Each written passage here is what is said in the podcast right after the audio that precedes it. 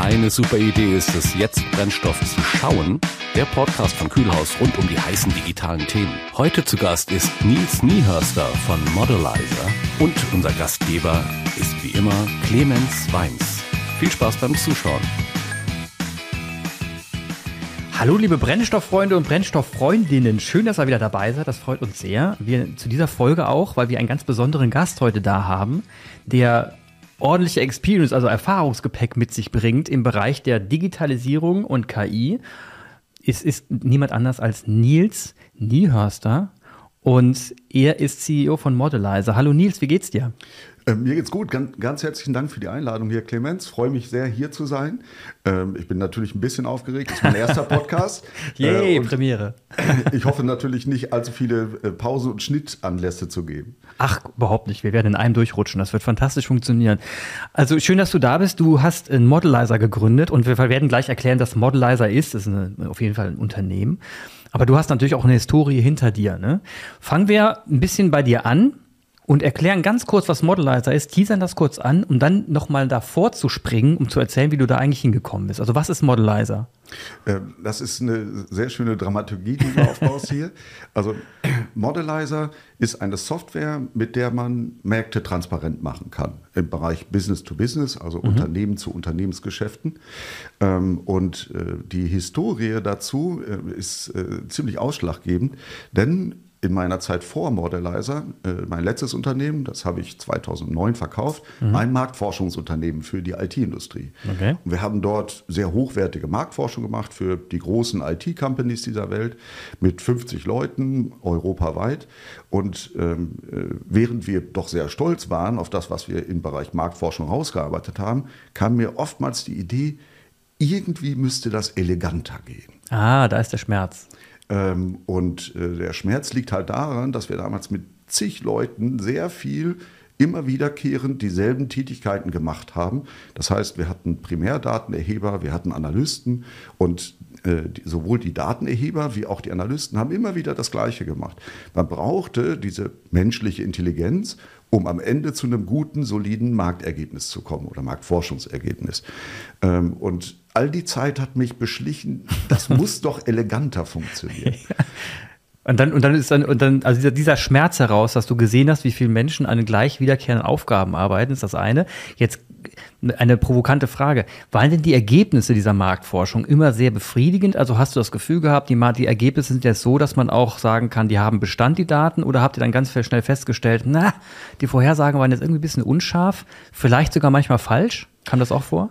Eine Marktforschung hat dasselbe Problem wie Demoskopen auch ja. äh, haben. Wenn wir jetzt eine Vorwahlbefragung haben und hinterher sind die Ergebnisse 5, 7 Prozent daneben, ist das natürlich bitter. Man muss dann in die Analyse gehen, woher kommen diese Abweichungen, um dann festzustellen, ah, das, war, das und das war das Problem, um es beim nächsten Mal hoffentlich besser zu machen. Aber die Welt ist ein komplexer Ort äh, und da will ich jetzt nicht ausschließen, dass auch bei uns in der Marktforschung, die wir seinerzeit gemacht haben, durchaus Abweichungen drin sind. Und man muss dann äh, unterscheiden zwischen Abweichungen, die sich im Nachhinein als äh, fehlerhaft herausgestellt haben oder Abweichungen, die auf der Empfängerseite als unangenehm äh, erkannt worden mhm. sind. Das heißt, wenn wir mit einem Marktforschungsergebnis kommen und sagen, lieber Kunde, dein Produkt ist toll, hat aber keinen Markt, ist oftmals die Kundenreaktion nicht besonders erbaulich, weil der ja. Kunde sagt, das kann doch gar nicht sein, das habe ich mir doch anders vorgestellt. Ähm, und dann ist halt die Frage, welche Enttäuschung schlimmer ist, ob wir vorher, bevor man losgeht, sagen, in der Richtung wirst du keine Freude haben oder ob wir äh, den Menschen laufen lassen und ihnen das selber feststellen lassen.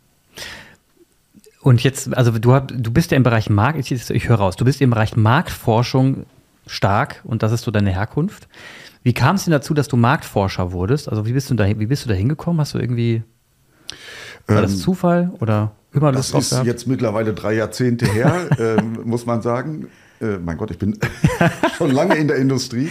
Ähm, und äh, seinerzeit haben wir äh, Projekte für und äh, für es, äh, Partner der SAP gemacht, mhm. die alle äh, das ein ähnliches Problem hatten, dass sie nicht wussten, wie sieht denn unser Markt der SAP-Kunden in Deutschland seinerzeit aus. Wo ich dann gedacht habe, es kann doch nicht so schwierig sein. Also diese SAP-Kunden sind ja alles große Unternehmen mhm. und dann haben wir angefangen, diese Unternehmen rauszusuchen, zu befragen, was treibt die um, was sind deren Investitionsschwerpunkte, wo wollen die hingehen, womit sind die zufrieden oder womit auch nicht. Und das war so der Ausgangspunkt, wie wir zum Themenbereich Marktforschung gekommen sind. Und das Entscheidende dabei war, dass wir ein besonderes Marktmodell entwickelt haben. Ein Marktmodell, was insbesondere auf Business-to-Business-Märkte abgestellt ist, weil die fundamental anders funktionieren als Business-to-Consumer-Märkte. Das heißt, wenn ich äh, im Consumer-Bereich einen Entscheider habe, dann habe ich den Entscheider. Vielleicht ist es noch, wenn ich eine Familie äh, als Entscheidungsgremium sehe, ein bisschen komplizierter, mhm. aber normalerweise ist der Consumer der Entscheider. Im Business-to-Business-Markt habe ich Organisationen, die Entscheidungen treffen. Komplexe Investitionsentscheidungen mit komplexen Buying-Centern, äh, unklaren Motivlagen, interner politischen Agenten und so weiter. Äh, und äh, ähm, gleichzeitig wenn wir auf den Bereich der SAP-Kunden äh, schauen, ist es ja oftmals nicht nur ein Unternehmen, das für sich entscheidet, sondern es ist ein Konzern mit Tochtergesellschaften, die komplexe Entscheidungsmuster aufweisen.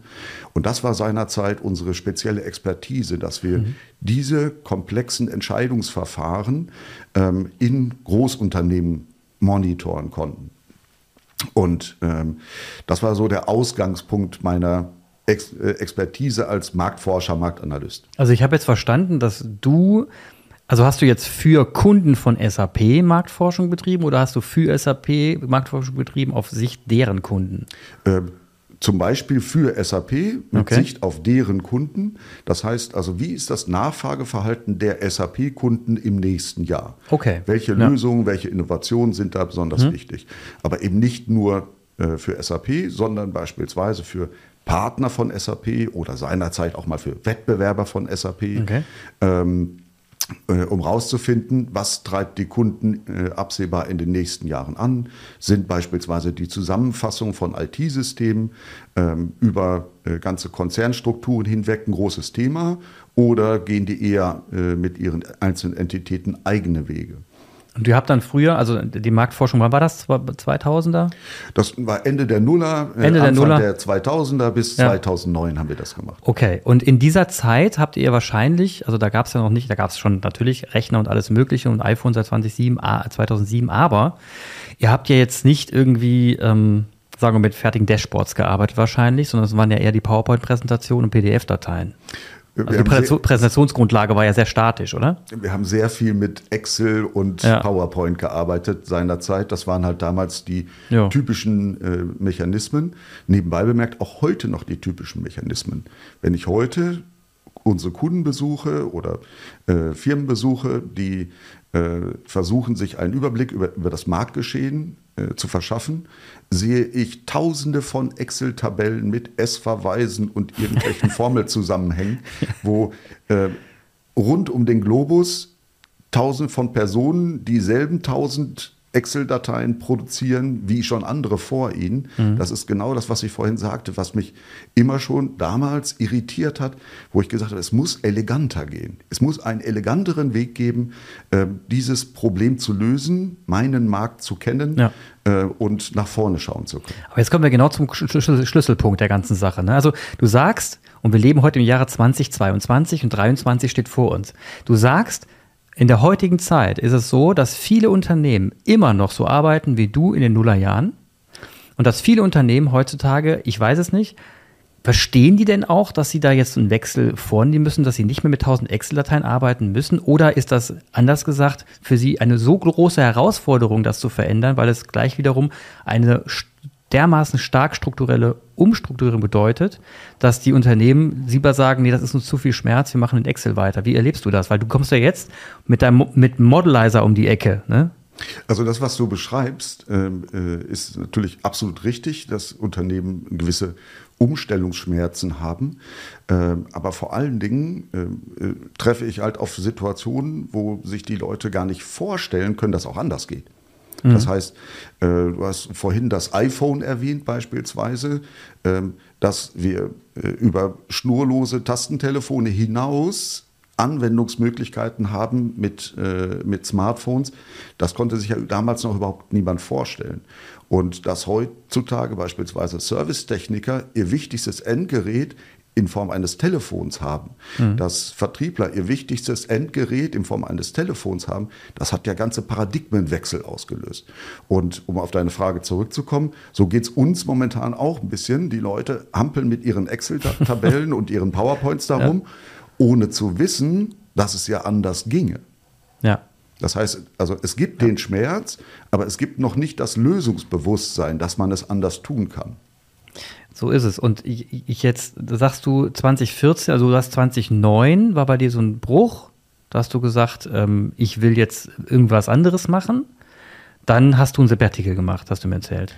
Ähm, ganz genau. Ich habe mich in der Zeit dann ein bisschen mit Machine Learning Systemen beschäftigt, mit äh, automatisierter Bilderkennung, mhm. äh, mit äh, äh, verschiedenen Dingen zu Mustererkennungsszenarien. Da gibt es ja ein weites Feld der Mathematik, das sich damit beschäftigt. Und die Wissenschaft ist ja in den letzten Jahren dramatisch weitergekommen, mhm. äh, was Machine Learning-Methoden, was Mustererkennungsmethoden äh, anbelangt. Ähm, und äh, äh das habe ich seinerzeit in meinem Sabbatical quasi mhm. als Hobby äh, äh, auf Bilderkennung und Mustererkennung angewendet. Wahnsinn. Das, das, du selber? Ähm, ja, es gab offene Bibliotheken, von Intel gab es da äh, Werkzeuge ja. und wir hatten uns äh, im Vorfeld ja über das äh, äh DFKI, das Deutsche Forschungszentrum für künstliche Intelligenz, unterhalten. Äh, die sind ja ein Wegbereiter mhm. Äh, in Europa für derartige Technologien und da hat sich ja in den letzten zehn Jahren wahnsinnig viel getan, ja. wo wir aus dem Bereich der Wissenschaft einen Transfer haben in die reale Wirtschaftswelt ähm, und heutzutage Dinge tun können, von denen vor zehn Leuten, Jahren die Leute dachten, das ist ja gar nicht möglich. Ja, absolut. Und, und du, also du hast jetzt das DFKI erwähnt als einer der deutschen Koryphäen im Bereich KI.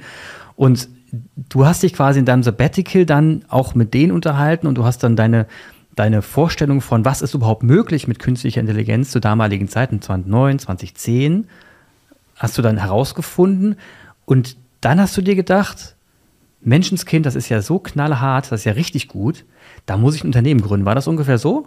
Äh, perfekt zusammengefasst, Clemens, perfekt zusammengefasst.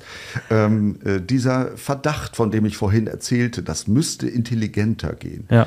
ähm, der kam irgendwann zurück, nachdem ich mich halt quasi themenfremd mit äh, Bilderkennung beschäftigt hatte, äh, kam der zurück, weil ich gesehen habe, dass bestimmte mathematische Verfahren mhm. auch auf Marktzusammenhänge anwendbar sind. Äh, und ich hatte eingangs von dem Marktmodell äh, berichtet, das wir in meiner alten Unternehmung äh, entwickelt hatten. Diese IP habe ich dann zurückgekauft. Mhm. Die IP Märkte, Business-to-Business-Märkte so und so zu betrachten. Und auf dieses Marktmodell haben wir dann Methoden der künstlichen Intelligenz angewendet, Methoden der Mustererkennungsverfahren angewendet. Ähm, und das Interessante ist, dass also aus der Bilderkennung kennt man Hidden Markov-Ketten und so mhm. weiter, äh, äh, Most Likelihood-Methoden. Äh, genau dieselbe Mathematik kann ich anwenden, um Bilder zu analysieren, mhm. also Videostreams zu ja. analysieren oder eben das Rauschen aus Marktdaten herauszurechnen. Jetzt wird es spannend, weil man kennt ja das Beispiel, ich weiß nicht, ob du das kennst. Es gibt ja so, die Bildmustererkennung gibt ja so ähm, auch Versagens, äh, also es gibt ja, werden ja immer wieder so Versagensprozesse gezeigt, ne, wenn eine KI es eben nicht geschafft hat. Da gibt es so ein Beispiel von einem Hund. Der Hund ist, glaube ich, ein Chihuahua oder sowas. Und äh, da gibt es verschiedene Bilder von diesem Hund und plötzlich wird ein Cookie gezeigt, der ungefähr genauso aussieht wie der Hund. Ne? Jetzt wird man ja sagen, oh verdammt, der hat einen Cookie erkannt. Wie, wie, wie ist das Cookie-Problem, das ich jetzt hier beschrieben habe, in der Marktforschung nicht auch das gleiche, wenn ich versuche, Bildmustererkennung auf Marktforschungsdaten anzuwenden? Kann da nicht manchmal auch richtig Grütze bei rauskommen? Äh, absolut. Also äh, es ist ja so, ob wir nun über Bilderkennung sprechen oder autonome äh, Fahrzeuge sprechen, äh, dass häufig äh, die Menschen erwarten, dass wenn das ein Computer tut, muss das perfekt sein. Ja. Äh, also dieses Null- und Eins-Denken. Und dieses Null- und Eins-Denken muss man überwinden im Bereich Machine Learning-Systeme, im Bereich künstlicher Intelligenz. Denn es sind unscharfe äh, äh Systeme, die auch mal daneben liegen können. Und wie geht man dann vor? Ähm, also wenn die daneben liegen, wie, wie, wie, gehst, wie, wie, wie, wie trainierst du denn die Maschine, dass sie das nicht mehr tut? Teilweise ist das nicht möglich. Also ähm, unser Ansatz ist die Kombination von äh, Mustererkennungsergebnissen und menschlicher Intelligenz. Der Schlag, äh, Schlagwort dazu ist Augmented Intelligence. Mhm. Das heißt, dass unsere Software beispielsweise Modelle entwickelt und dann daraus eine Prognose ableitet. Mhm. Und diese Prognose wird dann aufbereitet und die kann von einem Menschen dann nochmal auf Validität geprüft werden. Es ist halt häufig dann so, dass jemand da sitzt und sagt, das glaube ich aber nicht. äh, und wenn, wenn immer jemand sagt, das glaube ich nicht, dann ist man gut beraten, dem Ganzen nachzugehen, ja. zu gucken, okay, sind da, ist das verursacht durch statistische Ausreißer oder haben wir hier ein Cookie-Problem? äh, und äh, äh ähm, äh, in dem Zusammenhang äh, stellt sich dann durchaus auch mal raus, dass unser System daneben gelegen hat. Mhm. Es ist aber so, wenn wir äh, uns angucken, was ohne Machine Learning äh, möglich ist.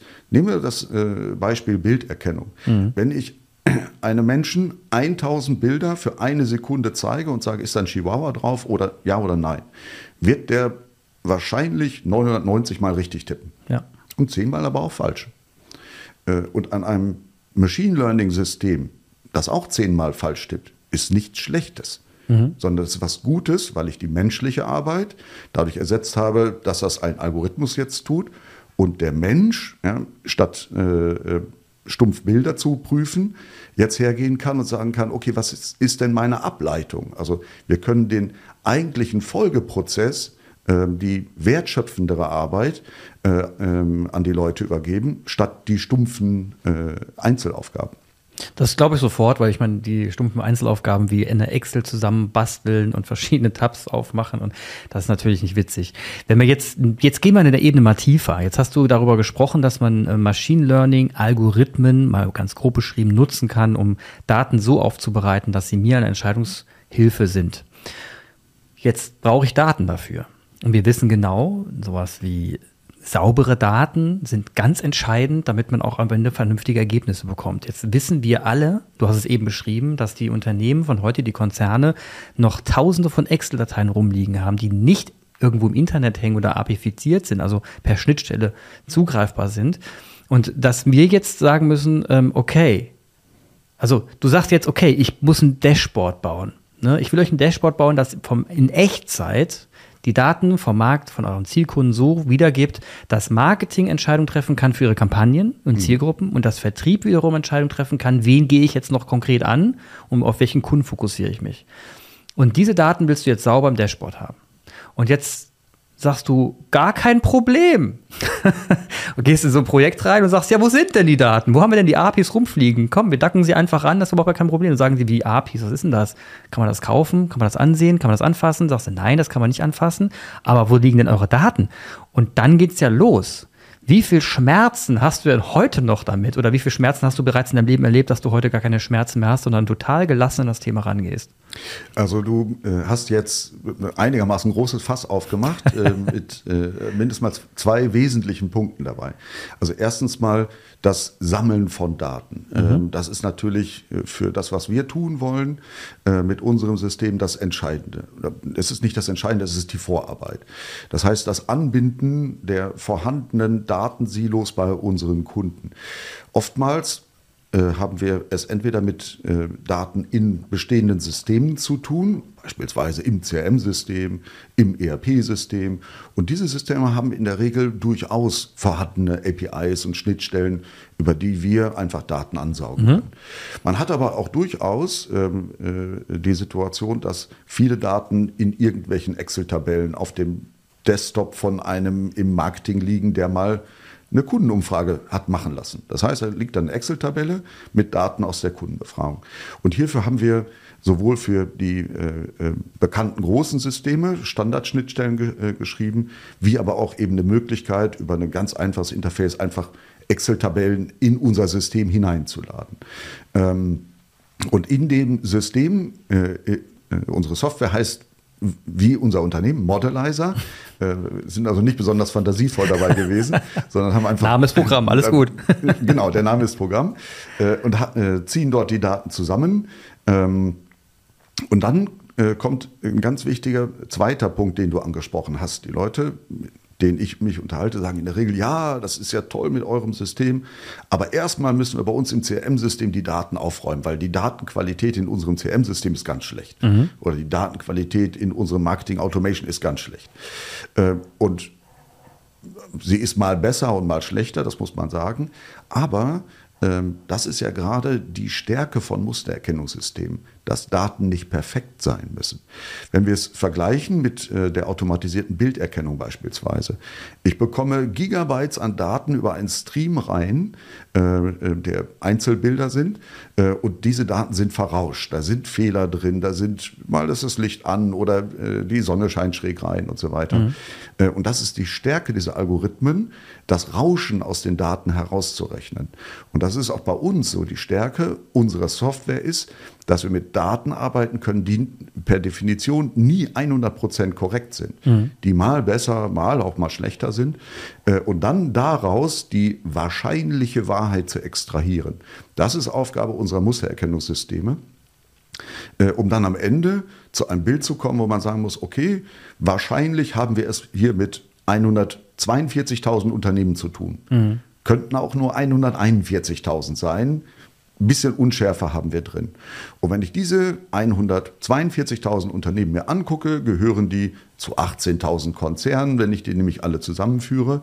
Äh, und ich finde in den 18.000 Konzernen dann insgesamt 15.000 Selling Opportunities. Ähm, und ob es dann 15.000 sind oder 14.800, spielt für die Marktbetrachtung gar keine große Rolle. Solange wie die Fehlerbandbreite kleiner 5% ist oder kleiner 10%, kann ich aus Marketing-Sicht damit prima arbeiten. Mhm. Äh, denn aus Marketing-Sicht will ich ja wissen, in welchem Zielmarkt sind äh, meine besten Potenziale, wie kann ich die adressieren. Aus vertrieblicher Sicht ist es dann anders. Wenn ich einen Vertriebler losschicke, jemand, der dann teuer ist, der Kontakt aufnimmt und dann feststellt, Mensch, ich habe hier einmal Kontakt aufgenommen und diese eine Firma war gar nicht erfolgversprechend, äh, der wird nicht erfreut sein. Das heißt, auf der Einzelfirmenebene in unserem System, da brauchen wir dann äh, viel schärfere äh, Maßnahmen, um die Datenqualität hochzuhalten. Das heißt, da wird dann eher Information weggeschnitten, gar nicht mehr serviert, weil sie unter Umständen misleading sein könnte. Mhm. Okay, jetzt habe ich, also ich habe jetzt verstanden, dass eure, eure, die Stärke eures Systems nicht unbedingt nur das ist, dass er saubere Daten andockt und anzieht, sondern genau das Gegenteil, dass du da, wo die Daten eben schlecht sind, dass du da eben schaust, dass du das graue Rauschen, so viel es geht, wegmachst und das Bild somit schärfer machst und die Daten damit wieder für, für den Entscheider letzten Endes auch klar darstellen kannst. Also äh, ist die Kernkompetenz eures Systems eher das Rauschen entfernen als das ähm, Andocken von, weil das kann ja irgendwie jeder, das Andocken von klaren, sauberen Datenquellen. Ist das richtig? Äh, das ist richtig, aber äh, da muss man jetzt sagen, das können jetzt ja nicht nur wir. Also, es gibt eine ganze ja. Reihe von Anbietern heutzutage. Das ist Stand der Technik, die Datenquellen zusammenführen können, Datenbereinigung durchführen können. Da gibt es sehr gute Systeme. Mhm. Ähm, die dieses Staging, nennt man den Prozess, Data Staging, äh, sauber und gut hinbekommen, äh, auch zu äh, effizienten Kosten. Das ist Stand der Technik. Das müssen nicht nur wir bei, bei Modelizer beherrschen. Davon gibt es eine ganze Reihe von Anbietern, die solche Services anbieten. Ähm, die eigentliche Magic, wenn man das so bezeichnen darf, kommt ja erst im Schritt danach. Das heißt, äh, Unternehmensstrukturen zu erkennen, zu wissen, dass die Allianz oder dass die Daimler oder die UBS nicht ein Unternehmen ist, sondern Hunderte. Und dass die zusammengehören, dass die bestimmte Unternehmensäste bilden, die eigenständig entscheiden können oder vielleicht auch nicht, die eigenständige Nachfrager sind oder vielleicht auch eben nicht. Ähm, und das ist die eigentliche Kunst an dem ganzen Prozess, ähm, die äh, ähm, äh, Rohdaten zu einem Marktmodell zu aggregieren. Natürlich für einen Vertriebler ein Traum. Also ich meine, man stelle sich vor, man will jetzt jemanden angehen und sagt, man will in dem Segment jemanden erreichen und, stell, und kann dann recht schnell mit einem Tool herausfinden, dass jetzt das, genau das Subunternehmen, auch mit Entscheidungsgewalt und Budget, kann mir jetzt dabei helfen, dass ich vielleicht mit denen sprechen kann und dann mein, mein Produkt dort an die Person bringen kann. Das ist ja schon fantastisch. Also da, da erspart sich eine Vertriebsmannschaft echt viel Recherchearbeit, was ja bekanntlicherweise, bekanntlicherweise so mindestens die Hälfte der Arbeitszeit für einen Vertriebler ausmacht. Äh, fantastisch. Äh, absolut wichtiger Punkt. Und wir sehen das bei unseren Kunden beispielsweise. Ähm, äh, du hast äh, ein, ein Key Account Manager, der mhm. einen Schlüsselkunden betreut und der wechselt die Rolle. Ja. Jetzt kommt also ein Nachfolger, muss eingearbeitet werden und dieser Nachfolger fängt dann an, okay, ich gucke mir erstmal alles im CRM-System an. Dann, fängt, äh, wenn er das gemacht hat, das dauert eine Woche vielleicht, äh, fängt er an, sich alle Daten im ERP-System anzuschauen. Wo, ja. wo ist der Kunde denn Kunde? Was hat er gekauft? Wann hat er das gekauft? Dann schaut er vielleicht nochmal, was ist in dem Marketing-Automation-System? Gibt es irgendwelche äh, Probleme beim Incident-Management oder hat er besonders viele Tickets? Äh, und all diese Informationen nach und nach sich zu erarbeiten, dauert Ewigkeiten. Ja also Ewigkeiten ist übertrieben. Aber lange eben. Ne? Im Vertrieb sind zwei Wochen äh, äh, äh teure Zeit. ja. Äh, und da kann, können wir beispielsweise helfen, indem wir, äh, wenn die einzelnen Systeme angebunden sind, auf einen Schlag alle Informationen in one place haben. Mhm.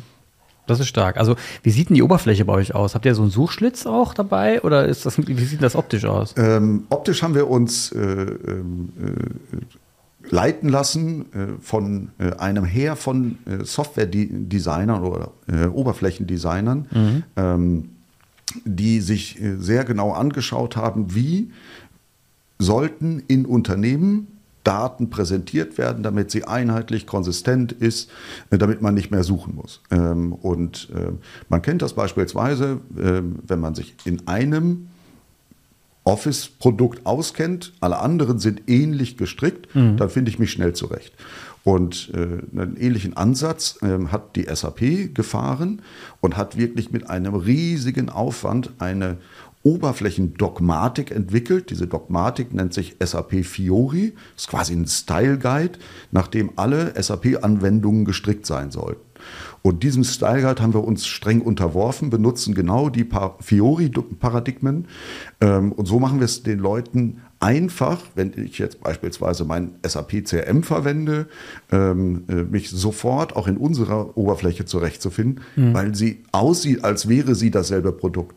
Ah, super. Das heißt, ihr seid wirklich richtig, richtig integriert mit SAP. So. Ähm, integriert äh, auf der einen Seite ist ja. natürlich notwendig, dass wir die technischen Schnittstellen äh, kennen. Ähm, auf der anderen Seite äh, nutzen wir eben die Vorgaben oder die Empfehlungen der SAP für Oberflächendogmatik. Ja. Wir sind ähm, SAP-Bildpartner, das heißt, äh, sind registrierter SAP-Partner. Ähm, und nutzen die Möglichkeiten, die uns äh, das SAP-Ökosystem äh, ähm, dann zur Verfügung stellt. Was für einen Vorteil habt ihr, SAP-Partner zu sein? Und weil du hättest ja auch mit anderen Unternehmen jetzt kooperieren können, weil die auch ja entsprechend Daten sammeln und an, an großen Datentöpfen dranhängen, wie eine Microsoft oder was auch immer. Warum ist es, warum, warum hast du dich mit SAP äh, hier quasi connected? Ähm, das hat mehrere Gründe. Also für ein Unternehmen unserer Größenordnung, wir sind unter 20 Leute, ist es schon sehr ungewöhnlich, dass wir zu 100 Prozent auf SAP-Technologie ja. setzen, weil die durchaus mit einigem Ballast kommt. Ähm, aber die äh, Gründe, die dafür Fürsprechen sind äh, reichhaltig. Also zum ersten Mal ähm, die äh, technische Überlegenheit der Hochgeschwindigkeitsdatenbank SAP HANA. Mhm. Äh, das äh, ist für die komplexen Analysen, die wir äh, aufbereiten müssen, wirklich ein, ein, Durchbruch gewesen.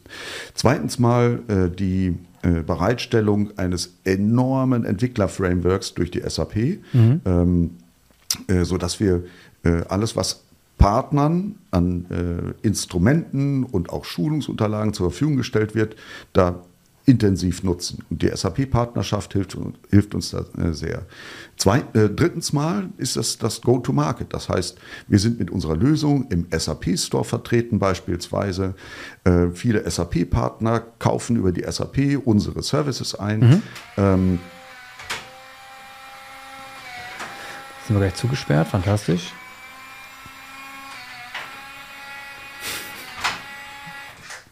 Sehr gut. Fangen wir drittens mal nochmal an. Äh, wir, die Haustechnik hat uns hier. Aber mal eingesperrt. Fantastisch. Ähm, bleiben wir halt noch ein Weilchen. Genau, genau. Das ist so spannend. Ähm, und, äh, Beim dritten, fangen wir drittens mal nochmal an. Ja, äh, drittens mal ähm, äh, ähm, die. Ähm, Go-to-Market? Äh, Go-to-Market-Unterstützung der SAP. Ähm, wir sind mit dem Modelizer im SAP-Store vertreten. Ähm, äh, viele der SAP-Partner kaufen über die SAP Modelizer Services ein. Ähm, das ist für uns natürlich vertrieblich äh, wirklich eine erfreuliche Situation. Insgesamt muss man sagen, ist jetzt die Software, die wir entwickelt haben, weniger für Kleinunternehmen gemacht, mhm. sondern es braucht eher Großunternehmen. Ähm, und diese Großunternehmen, äh, wenn wir die adressieren, stellen wir fest, dass in Europa im Prinzip 99 Prozent dieser Unternehmen in der einen oder anderen äh, Kategorie auf jeden Fall SAP-Kunde sind. Ja. Warum adressieren wir Großunternehmen mit unserer Software? Je größer das Unternehmen, umso mehr Daten liegen normalerweise auch vor. Ah, okay, das macht natürlich Sinn. Und äh, das ist dir bewusst, ja. äh, wenn ich einem Menschen mit Informationen überflute, dann werden die Entscheidungen schlechter. Ja. Anders bei Machine Learning Systemen. Je mehr Daten ich so einer Engine zu fressen gebe, mhm. umso besser werden die Ergebnisse. Klar. Ähm, und äh, deswegen braucht es ein gewisses Volumen an Daten, damit unsere Engine gut arbeiten kann. Wir haben in der größten Installation derzeit, äh, die wir haben, sowas wie 900 Millionen Datenpunkte, die in Echtzeit in einem 60-dimensionalen Cube aufbereitet werden. Mhm. Ähm, da braucht man im Hintergrund ordentlich Rechenpower, die uns die SAP Cloud liefert ähm, und im Vordergrund die richtigen Möglichkeiten, äh, alles darzustellen. Und dazwischen liegt eben die, der Layer, in dem Machine Learning Mustererkennung arbeitet, damit ich als Anwender eben in Echtzeit meine, meine Analysen bekomme. Jetzt, habt, jetzt hast du eindrucksvoll beschrieben, wie ihr mit SAP integriert seid und wie die Geschwindigkeit auch eine Rolle spielt und dadurch eben auch die Performance. Das heißt, du kannst Daten abrufen und die kommen recht schnell und siehst die sofort. Ist natürlich fantastisch. Jetzt nächster Punkt. Jetzt haben wir 2022, 2023. Jetzt geht's ein bisschen weiter. Ne? Wir haben ein, wir haben mehrere Ziele jetzt als Menschheit und generell hast du wahrscheinlich auch Ziele. Also 2030 wollen wir erstmal hier als Menschheit schauen, dass wir den mit der mit der Agrarwärmung so einigermaßen in den Griff bekommen. Das heißt, CO2 mal signifikant sinken muss. Das heißt, hier brauche ich als Unternehmen auch Daten, Lieferkettengesetz mal als Beispiel. Ich brauche ja wirklich Daten, die relevant sind, auch meine komplette Lieferkette mal zu äh, überschauen. Das ist das eine Thema. Das andere Thema ist, was uns immer beschäftigt, also Thema 2030, Thema viele Daten sammeln, um, da, um, um sich dann auch transparenter zu machen als Unternehmen. Gleichzeitig haben wir die Datenschutzgrundverordnung der EU. Das heißt, wir können jetzt nicht einfach mal x-beliebig viel Daten sammeln. Ja, das ist gar nicht möglich in unserem, in unserem EU-Raum zumindest.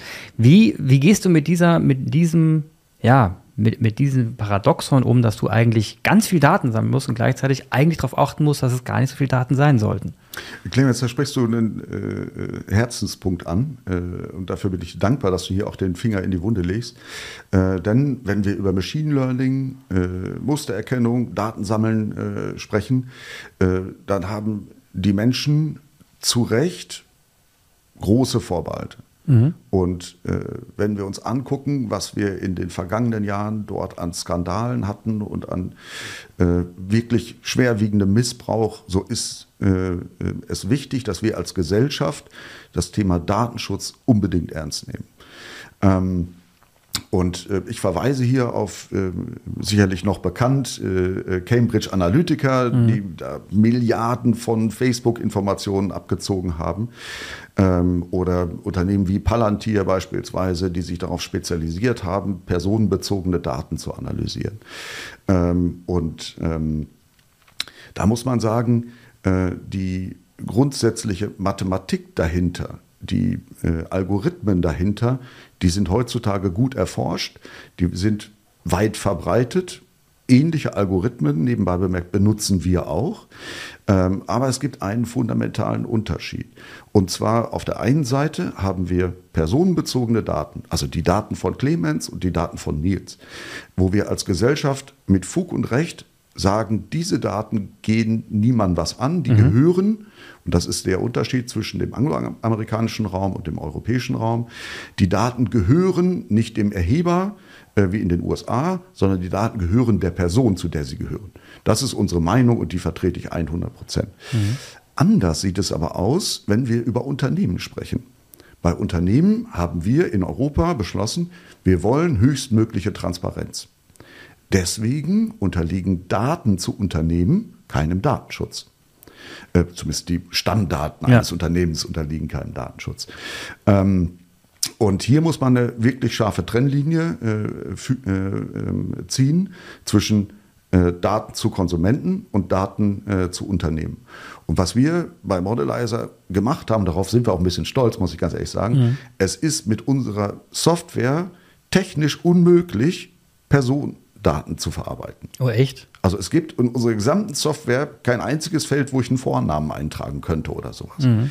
Sondern wir arbeiten ausschließlich mit Unternehmensdaten, zu denen Transparenz gewünscht ist. Ja. Ähm, und das unterscheidet uns von den Negativbeispielen, die ich gerade ange äh, angeführt habe, ähm, ganz eindeutig.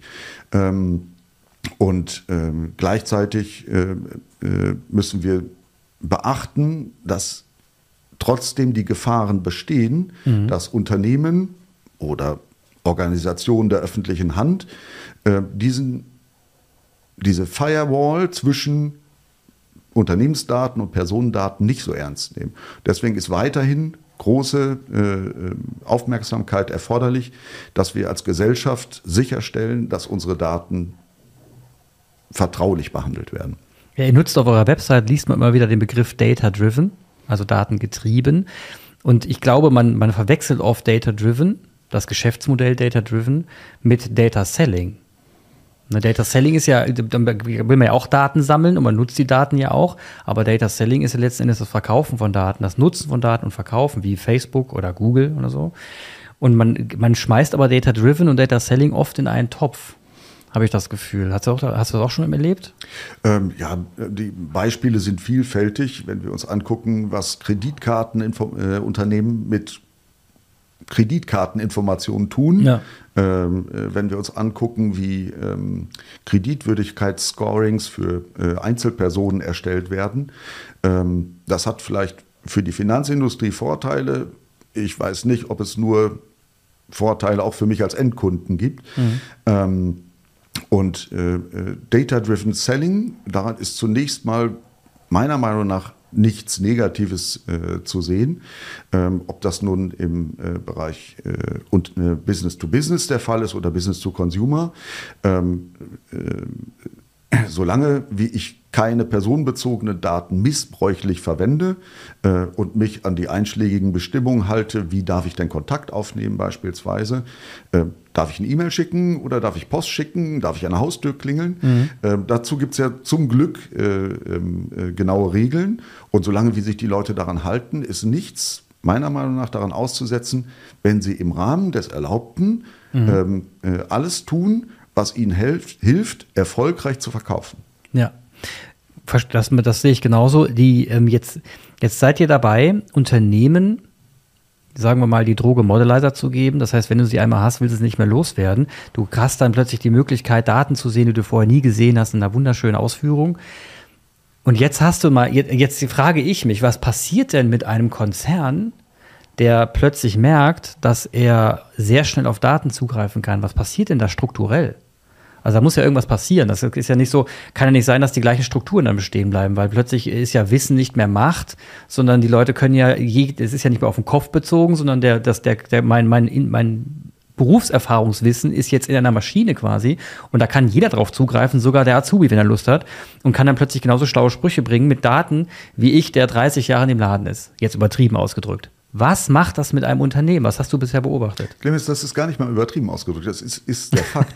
ähm, nur ist es so, ähm, wenn äh, ich in einem Unternehmen ein neues Werkzeug einführe, ansonsten aber nichts verändere, kann ich nicht erwarten, dass irgendwas besser wird, mhm. sondern es ist entscheidend, dass, wenn ich neue Möglichkeiten bekomme, ich auch meine Prozesse anpassen muss. Ein guter Freund von mir hat dazu ein Buch geschrieben, äh, KI verändert die Spielregeln. Mhm. Und der Andi beschreibt da an verschiedenen Beispielen ganz praktisch, dass es nicht nur darum geht, ein System einzuführen, sondern dass es vor allen Dingen darum geht, die Prozesse, die vor- und nachgelagerten Prozesse äh, entsprechend anzupassen. Mhm. Wenn ich ähm, ein Machine Learning-System habe, das mir Ausfallwahrscheinlichkeiten von Turbinen prognostiziert beispielsweise. Mhm. Bringt es nichts, einfach meine Serviceintervalle zu verlängern, sondern äh, ich muss meine Service- und Support-Organisation ja. anpassen, die Prozesse dazu anpassen, das Ticketing dazu anpassen, um mich auf diese neuen Möglichkeiten einzustellen und dann auch optimal zu nutzen. Wenn ich ein Tool wie Modelizer einsetze, bringt es nichts, nur im Marketing zu sagen, sortier mal nach äh, Most Likelihood für eine Bestellung äh, und dann mach dein Mailing, sondern ja. die Prozesse müssen äh, dahinter äh, geändert werden. Und zwar fängt das schon in der allerersten Phase, dem Planning, an. Das heißt, wie werden üblicherweise in Unternehmen äh, Vertriebs- und Marketingplanung gemacht? Normalerweise äh, wir haben jetzt gerade November, Dezember, das Quartal 4. Der Vertrieb und das Marketing rennt wie verrückt, mhm. um die Ziele für das Geschäftsjahr zu erreichen. Ja. Und während die alle rennen, setzt sich die Geschäftsleitung hin und überlegt schon mal, was sind denn die Ziele fürs nächste Jahr. Und dann sagen die, nächstes Jahr wollen wir um 5% wachsen. So. Warum? Wir sind ja immer um 5% gewachsen. Genau.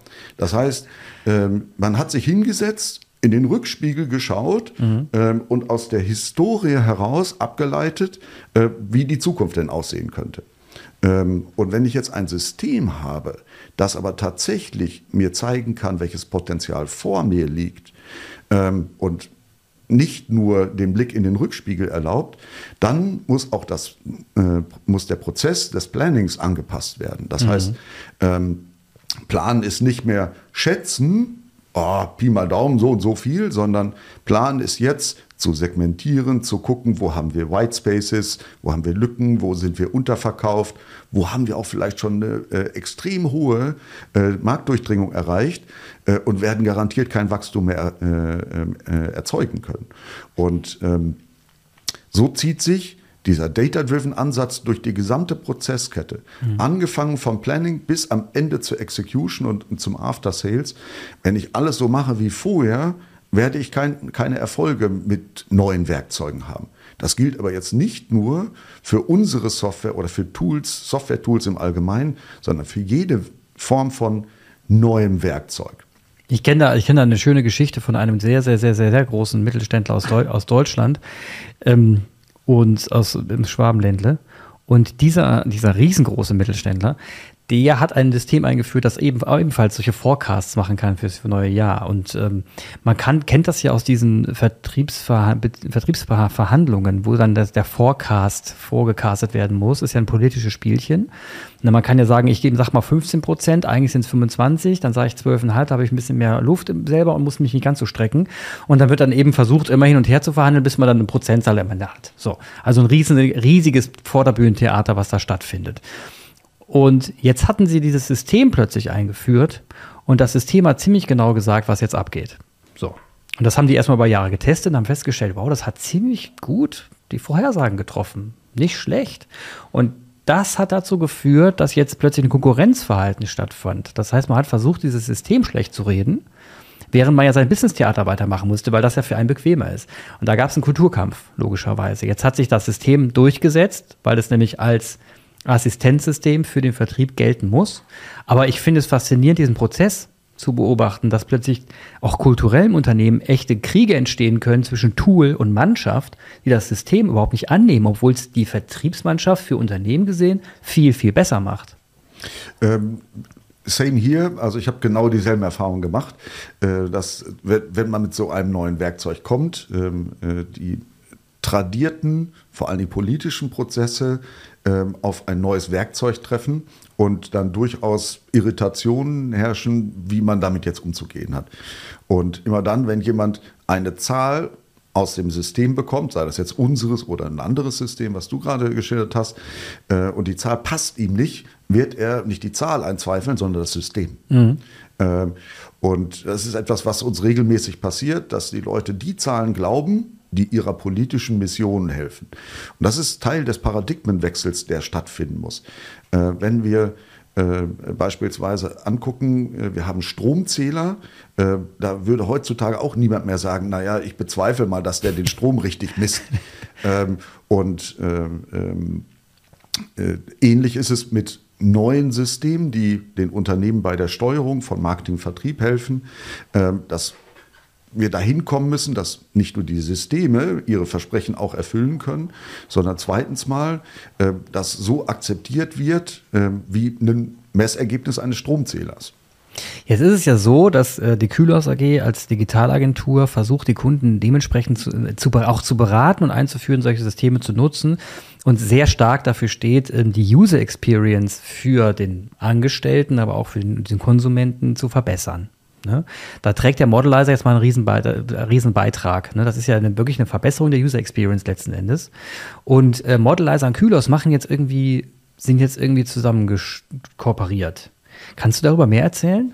Ja, also äh, das freut mich natürlich ganz besonders, äh, dass wir hier zu einer Zusammenarbeit kommen. Äh, Kühlhaus ist ja seit Jahren schon bekannt als wirklich Meinungs- und Kreativitätsführer in diesen Bereichen. Die Erfahrung, die die Kühlhausmannschaft in dem Bereich hat, vom digitalen Marketing bis zu Oberflächengestaltung, ist einzigartig, muss man sagen. Ähm, und äh, wir sind froh, dass wir in diesem Konzert so ein bisschen mitspielen können. Ähm, die die ähm, Zusammenarbeit zwischen Kühlhaus und Modelizer läuft ja auch schon äh, mhm. einige Jahre. Ähm, äh, wir haben ja selber gute Erfahrungen gemacht mit Kühlhaus als Berater für, für uns äh, ähm, in unserem Go-to-Market und sind froh, dass wir jetzt Teil dieses Go-to-Markets bei Kühlhaus äh, werden können. Ähm, und ähm, da muss man sagen, die Dinge, über die wir jetzt äh, in der letzten Stunde gesprochen haben, ähm, Dinge, die sich vielleicht erstmal einigermaßen fantastisch anhören, wie ich sehe sofort auf Knopfdruck meinen ganzen Markt, äh, das ist äh, vielleicht weniger abstrakt, äh, wenn man es sich direkt anguckt.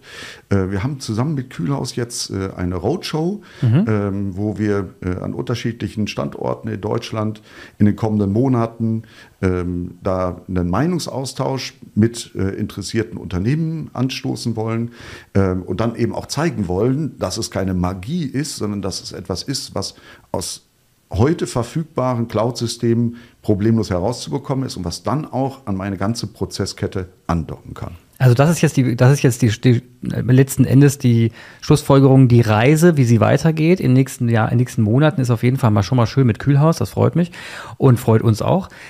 Die nächste Frage ist, und das ist die Abschlussfrage für heute, was war, sehr, war schon ein sehr spannendes Gespräch mit dir, und jetzt habe ich eine spannende Abschlussfrage, und zwar, wohin entwickelt sich Modelizer? Was ist eure Vision in, sagen wir mal, fünf Jahren? Äh, wir leben in sehr dynamischen Zeiten und da ist es äh, äh natürlich schwierig. Man darf ja träumen. Um. also erstmal äh, wünsche ich mir natürlich, dass äh, die Zusammenarbeit äh, mit Kühlhaus äh, sich so entwickelt, wie wir uns das alle mhm. vorstellen. Äh, was wir vorhaben auf der Seite der Produktinnovationen ähm, ist vor allen Dingen, dass wir es einfacher machen, noch mehr Content mhm. zu integrieren, auch unstrukturierten Content in den Modelizer zu integrieren. Und das ist ja dann die hohe Kunst von, von KI-Systemen, mhm. um unseren Kunden noch mehr Nutzen zu erzeugen indem ich wirklich alles, was an Daten weltweit verfügbar ist, äh, auf Knopfdruck zuschalten kann. Ähm, und äh, meine ganz persönliche ähm, äh, Reise in den äh, nächsten fünf Jahren sollte nach Möglichkeit davon geprägt sein, was wir auch in den äh, vergangenen Jahren gemacht haben, dass wir Dinge bauen. Wir sind ein kleines Team bei Modelizer, mhm. dass wir Dinge bauen, wo die Leute drauf gucken und sagen, das gibt's doch gar nicht. Wie haben die das wieder gemacht? Und dieses Erstaunen ja. in den, in den äh, Augen der Leute zu sehen, das ist das, was uns umtreibt, ja. dass wir Dinge bauen, von denen die Leute denken, dass es gar nicht möglich ist. Das heißt, als Schluss die Werbung an alle da draußen, die sich jetzt da angefixt fühlen. Wer mal inspiriert werden will, ich glaube, du wirst, wenn Leute da draußen jetzt Wunsch, Wunsch an dir äußern, die sagen, an dich äußern, die sagen, ich hätte so gern das und das in dem Modelizer drin, wärst du der Letzte, der sagen würde, lass uns nicht reden. Ne? Lass uns immer reden, wir können nur schlauer werden. So ist es. Vielen Dank, dass du dabei warst. Danke dir, Clemens, ganz toll.